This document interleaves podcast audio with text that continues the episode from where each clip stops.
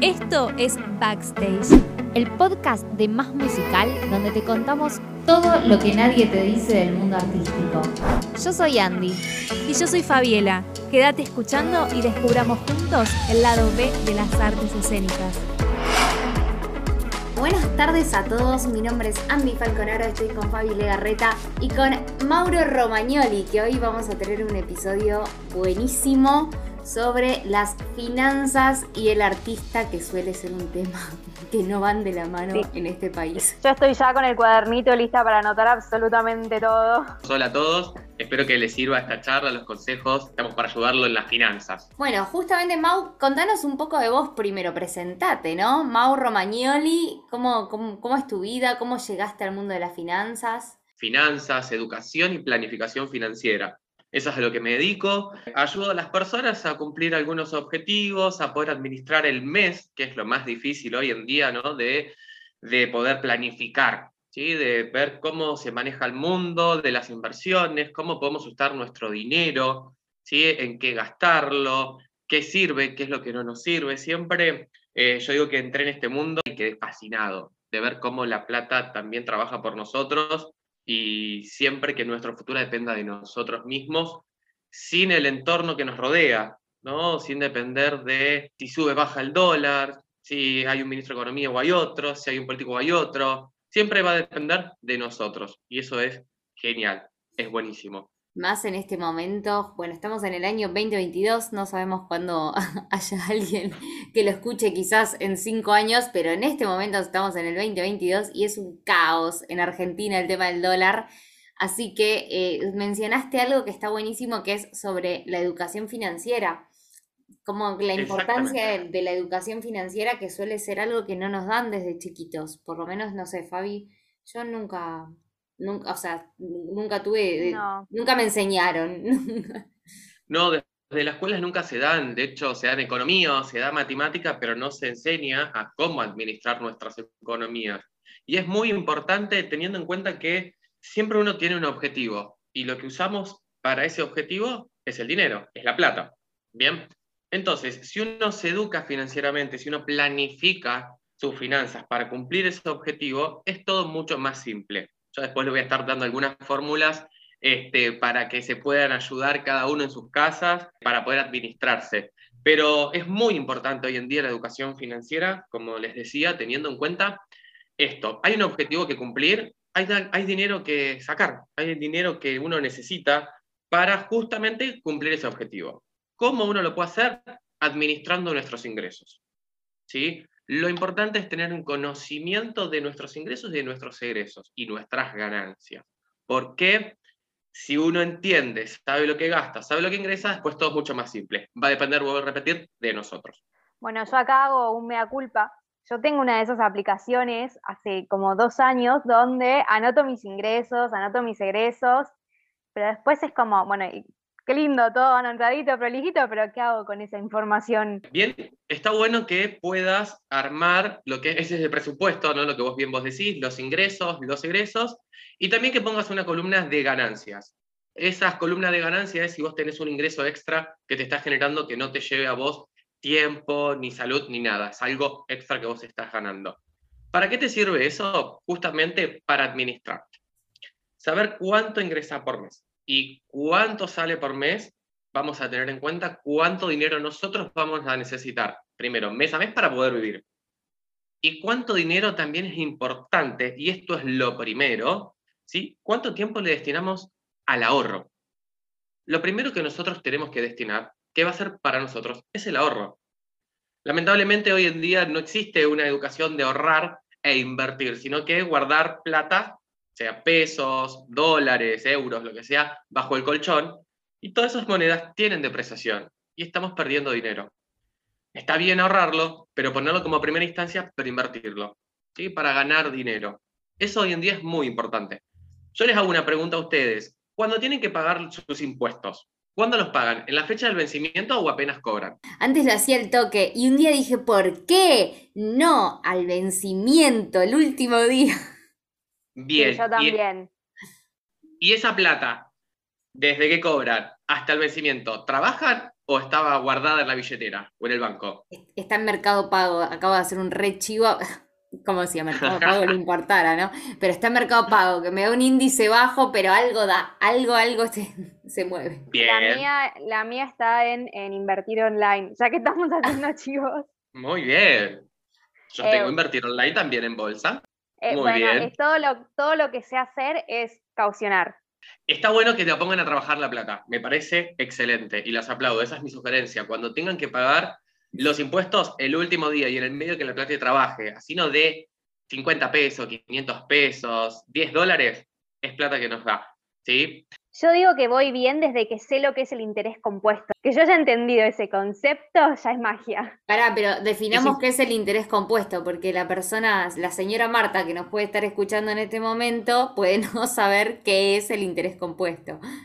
Bien. El, el interés compuesto es algo mágico, que es hermoso, ¿sí? Que lo voy a poner en un ejemplo.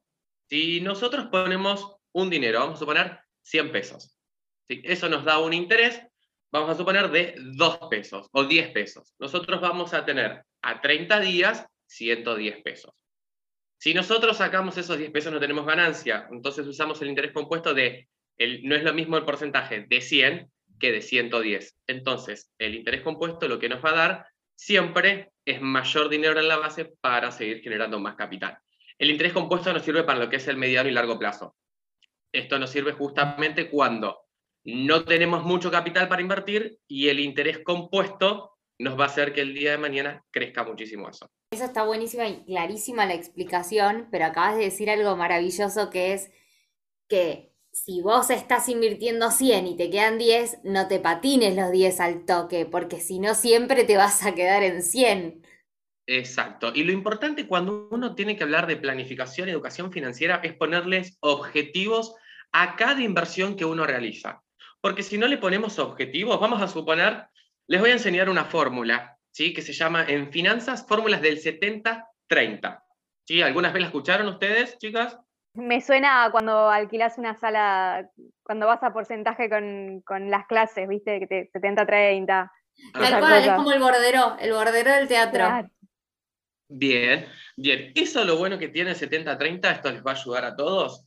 Lo importante es el 70% de tus ingresos es entre gastos fijos y variables dentro del mes. Y después dividimos el 30% restante en tres 10 diferentes. Y hablo de tres frasquitos diferentes, tres inversiones diferentes. El primer 10%, y esto es algo muy importante, es un fondo de emergencia o un fondo de contingencia. Esto es importante que uno lo tenga, porque si nos llegara a pasar algo, tenemos ese dinero líquido inmediato para poder utilizarlo. ¿Cómo lo hacemos? Esta es una fórmula que se multiplica por 12 meses nuestros ingresos mensuales. ¿Sí? Si yo cobro 100 mil pesos por mes, yo tengo que juntar máximo 1.200.000 pesos. ¿Para qué?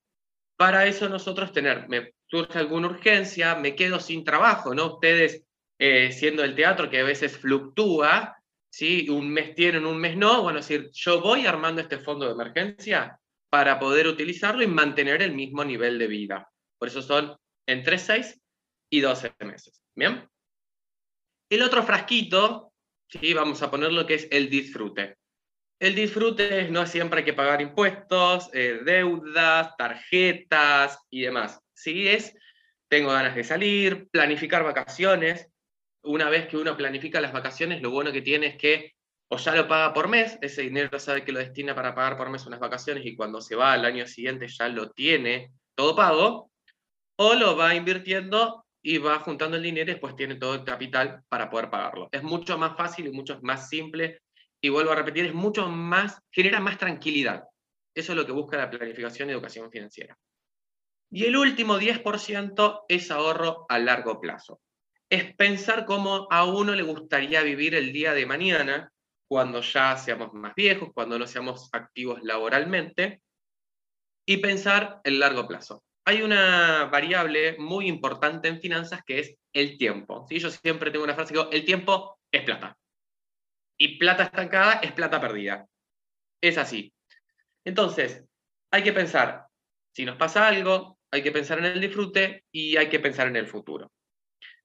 ¿Cómo nos vamos a pensar en este futuro de cuánto dinero yo voy a necesitar el día de mañana ¿sí? para poder vivir, para poder sustentarme, para poder jubilarme, por así decirlo, y, y vivir de lo que yo genero sin depender de nadie? Esta es otra fórmula que pueden anotar. Hacen lo que cobran por mes, lo multiplican por 12, que es un año, y eso lo multiplican por la cantidad de años que faltan para jubilarse. Hoy en día hay un, movimiento muy importante eh, eh, de Silver Economy, de la edad de los 50 a los 65 años, ¿sí? que están en, en el auge de la renovación y demás porque se sienten jóvenes, de hecho aumentó la tasa de mortalidad, ya no es como era antes 80, sino 90, 100 años, eso ya está estudiado. Y nosotros justamente tenemos que pensar también en ese futuro, sin depender de nadie.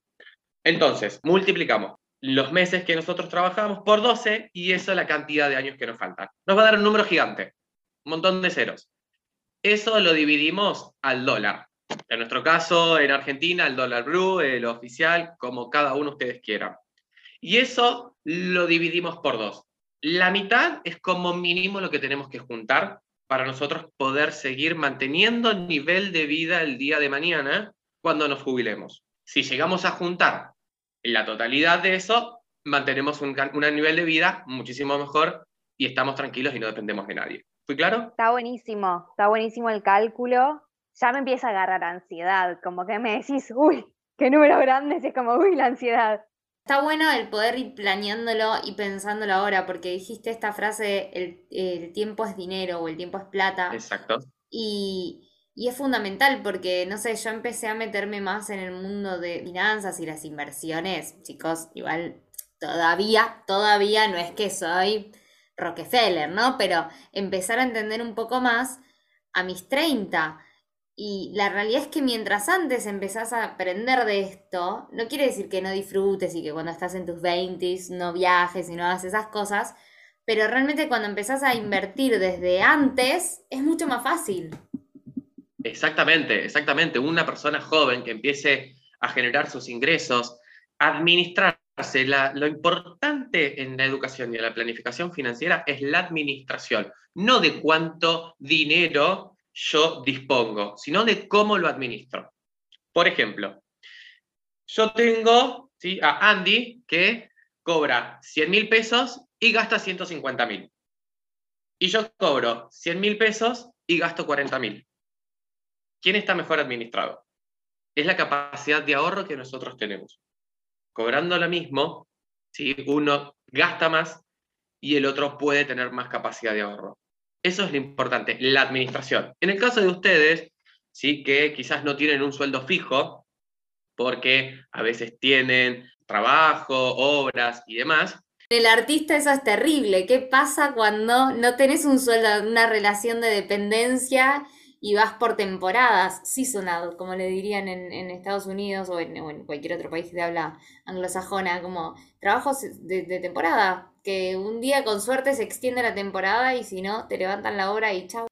Justamente por eso eh, sirve la planificación y el presupuesto. Es lo primero que uno tiene que armar, justamente en el caso más de ustedes, es el presupuesto. Cualquier persona. ¿Pero por qué? Si nosotros no sabemos cuánto dinero dispongo para poder vivir por mes, cuánto dinero voy a tener que necesitar para poder mantenerme. Entonces, una fórmula que pueden hacer es armar un promedio decir, bueno, de estos últimos cuatro meses, ¿cuánto dinero total me ingresó? Lo divido por cuatro, de eso voy a saber la cantidad promedio que yo tengo de ingresos. Lo mismo hacemos con los gastos. Vamos a ver de la totalidad cuánto es lo que gasto fijo y variable. Hay unos gastos, y estos gastos hay que anotarlos por día. Porque hay algunos gastos que se llaman hormiga, y que son el alfajor, el chicle, otra cosita que vamos eh, haciendo de compras, que en el fin del mes suman muchísimo. Entonces, estos gastos hay que anotarlo de manera diaria. Entonces, hacen el promedio de, por ejemplo, dos meses o cuatro meses de cuánto dinero les ingresó. Y también cuánto dinero les gastó. Entonces, van a saber cuánto dinero van a disponer. Dato importante es poner el ahorro. Lo primero que tiene que estar es el ahorro. Es para ustedes. Esto es lo más importante. Como dije en un inicio, son ustedes quien depende de su futuro. Entonces, darle la prioridad a ustedes, dando un porcentaje al ahorro, un 10% de sus ingresos. Al ahorro, van a tener una tranquilidad el día de mañana, que eso les va a generar no tener esa estabilidad, si suben, si tienen más obras, si no tienen, si le bajan la temporada. Y el fondo de emergencia también les va a ayudar muchísimo. Yo ya estoy queriendo ir a buscar un cuaderno, una calculadora y ponerme a hacer cuentas. Después, si querés, en privado hablamos, no hay ningún problema.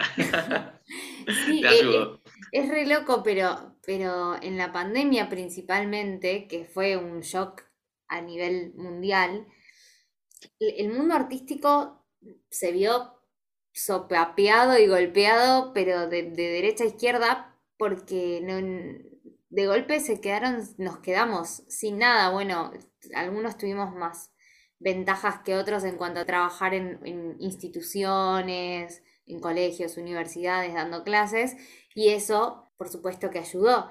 Pero hubo gente que la pasó muy mal en serio y que venía de tener muchísimo trabajo y muchísimo laburo y de golpe fue nada, cero.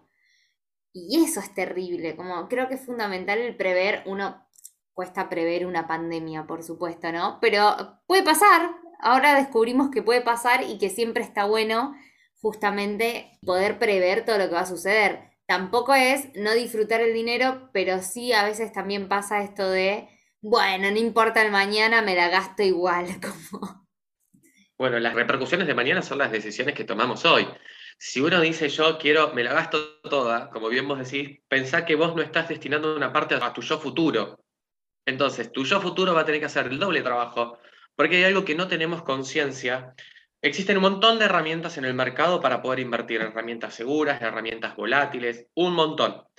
Pero hay que tener en cuenta que si nosotros decimos, bueno, me gasto toda la plata, bueno, cuando nosotros seamos grandes, hay algo que es muy importante que creemos que vamos a gastar menos dinero, y es cuando más plata estamos gastando, porque vienen las enfermedades, por cuestiones lógicas, nos jubilamos y la jubilación a veces no puede llegar a ser lo que uno mantenía al mismo nivel de vida, porque si tenemos que depender de alguien, por ejemplo, nos enfermamos, una enfermera que nos cuide, más gastos en medicamentos, más son enfermedades, por cuestiones lógicas de la edad. Entonces, cuando más necesitamos el dinero, ¿sí? es cuando menos dinero tenemos.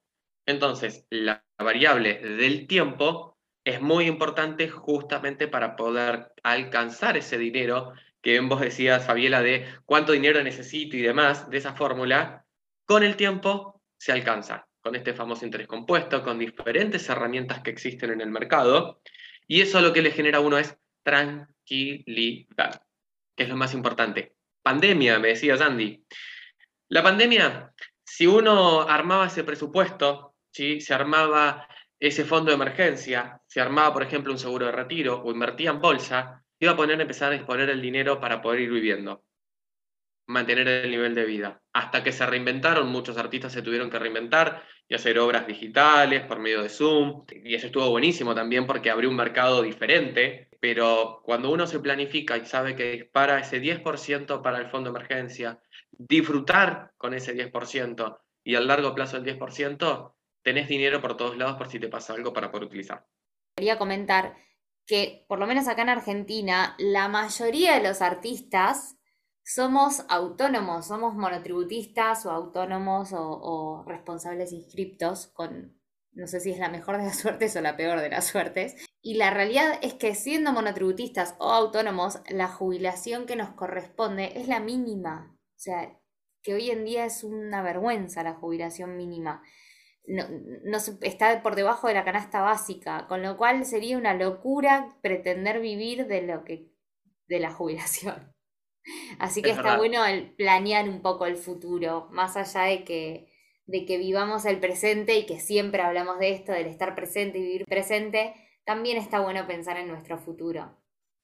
Exactamente. Y, lo importante, vuelvo a repetir, es el tiempo y, y pensar en nuestro yo futuro porque uno habla, dice, capaz que piensa en 15, 20 años, y la pandemia estuvieron unos dos años y se pasó muy rápido, hoy el tiempo pasa muy rápido.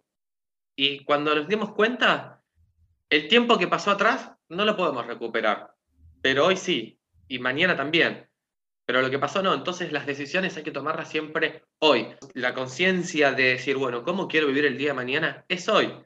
Hay herramientas que son buenísimas, como por ejemplo los seguros de retiro, donde vos creás ese capital y tiene un montón de beneficios, como seguros de vida, no, no entra sucesión, deducís de ganancias, no pagas bienes personales, y podés crear con una cuota mínima, ¿sí? o, dependiendo de un análisis, obviamente se arma un análisis financiero de la persona, el dinero que necesita y se llega.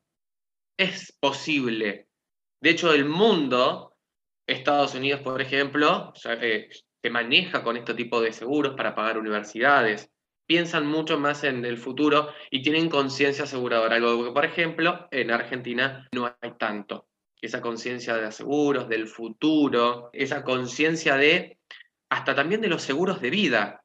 Ustedes hoy siendo sus propios generadores de ingresos como independiente, si les llegara a pasar algo, no hablemos de muerte, sino que hablemos de alguna enfermedad en sí también, que les pueda llegar que no puedan vivir del arte, es muy difícil poder reinsertarse. Entonces existen seguros de vida donde ustedes pueden tener el dinero en vida, y mantener un nivel de vida hasta que se puedan reacomodar. Entonces, hay muchas cosas que uno puede hacer desde un inicio, siendo jóvenes, mediana edad, adultez, para poder estar tranquilos. Tal cual. Eso es lo mejor de todo. Tal cual, eso es lo que buscamos además, ¿no? Tranquilidad en esta profesión tan bella y tan inestable a la vez. Y una pregunta que, tenía para hacer, ¿qué opinas del uso de la tarjeta de crédito? Las tarjetas de crédito, si vamos al 70% que hablaba en un inicio del presupuesto, no puede superar el 30% de ese 70%. Bien. Tomar eh, créditos está bueno, pero no endeudarse. Por ejemplo, si yo compro lo que es el supermercado, todo lo que es mercadería, comida y demás, todos los meses con la tarjeta de crédito, yo todos los meses me estoy endeudando. Y esa es una bicicleta difícil de salir porque lo voy a tener todos los meses. Entonces, comprar lo que es para comer y lo que uno usa todo el mes no conviene. Ahora, por ejemplo, se me rompió el televisor y me tengo que comprar un televisor nuevo y tengo 12 cuotas fijas sin interés, ahí conviene y entrar en la planificación de este presupuesto teniendo en cuenta los gastos. ¿Sí? De esa manera sí sirve. De la otra manera, para generar deuda y seguir generando deuda, no es conveniente la tarjeta de crédito. Claro, la idea no es usarla como si no hubiera fin, sino usarla de manera inteligente. O sea, si no me genera interés, si la puedo usar de, para pagar gastos, incluso si me da algún tipo de beneficio, viste que pagando a veces con tarjeta de crédito te hacen un descuento en el supermercado o te hacen una retribución del dinero. Hay, yo, las tengo todas, ¿eh? como todo el, Banco Provincia la uso un montón, pero porque te devuelven dinero. Hoy también existen tarjetas de débito eh, que te dan un cashback, que te devuelven dinero en criptomonedas también. Y eso está buenísimo. Tal cual, la clave es ser inteligentes en el uso de nuestro dinero. Por eso mismo, lo importante es la administración de nuestros ingresos, ya sean mucho o poco. ¿Cómo yo administro ese dinero? Siendo trabajador independiente, lo importante es tener en cuenta este presupuesto. ¿sí? Hago mucho hincapié en esto porque es lo que nos guía y nos ayuda. Y también cuánto nos generamos de ingreso y cuánto nosotros podemos para el ahorro. Cuánto, digamos, me, me intereso en mi futuro y cuánto yo voy a pensar para disfrutar y cuánto por si me pasa algo. El fondo de emergencia es algo que muy importante se tiene que hacer justamente por la inestabilidad de su trabajo, que a veces hay y a veces no. Entonces, eso no puede faltar. También creo que algo clave es eh, tomárselo con calma, como que así todo junto parece un montón de información, entonces ir como paso a paso, bueno, primero me organizo, voy a anotar mis gastos, después empiezo a separar, como ir de a poco organizándose porque si no, a mí por lo menos me agarra como la ansiedad de, ay, tengo que resolver todo junto, entonces no hago nada. Y abruma, tal cual. claro. Mejor lo busco a Mauro en Instagram y le pregunto. Por si querés es MR Planificación Financiera.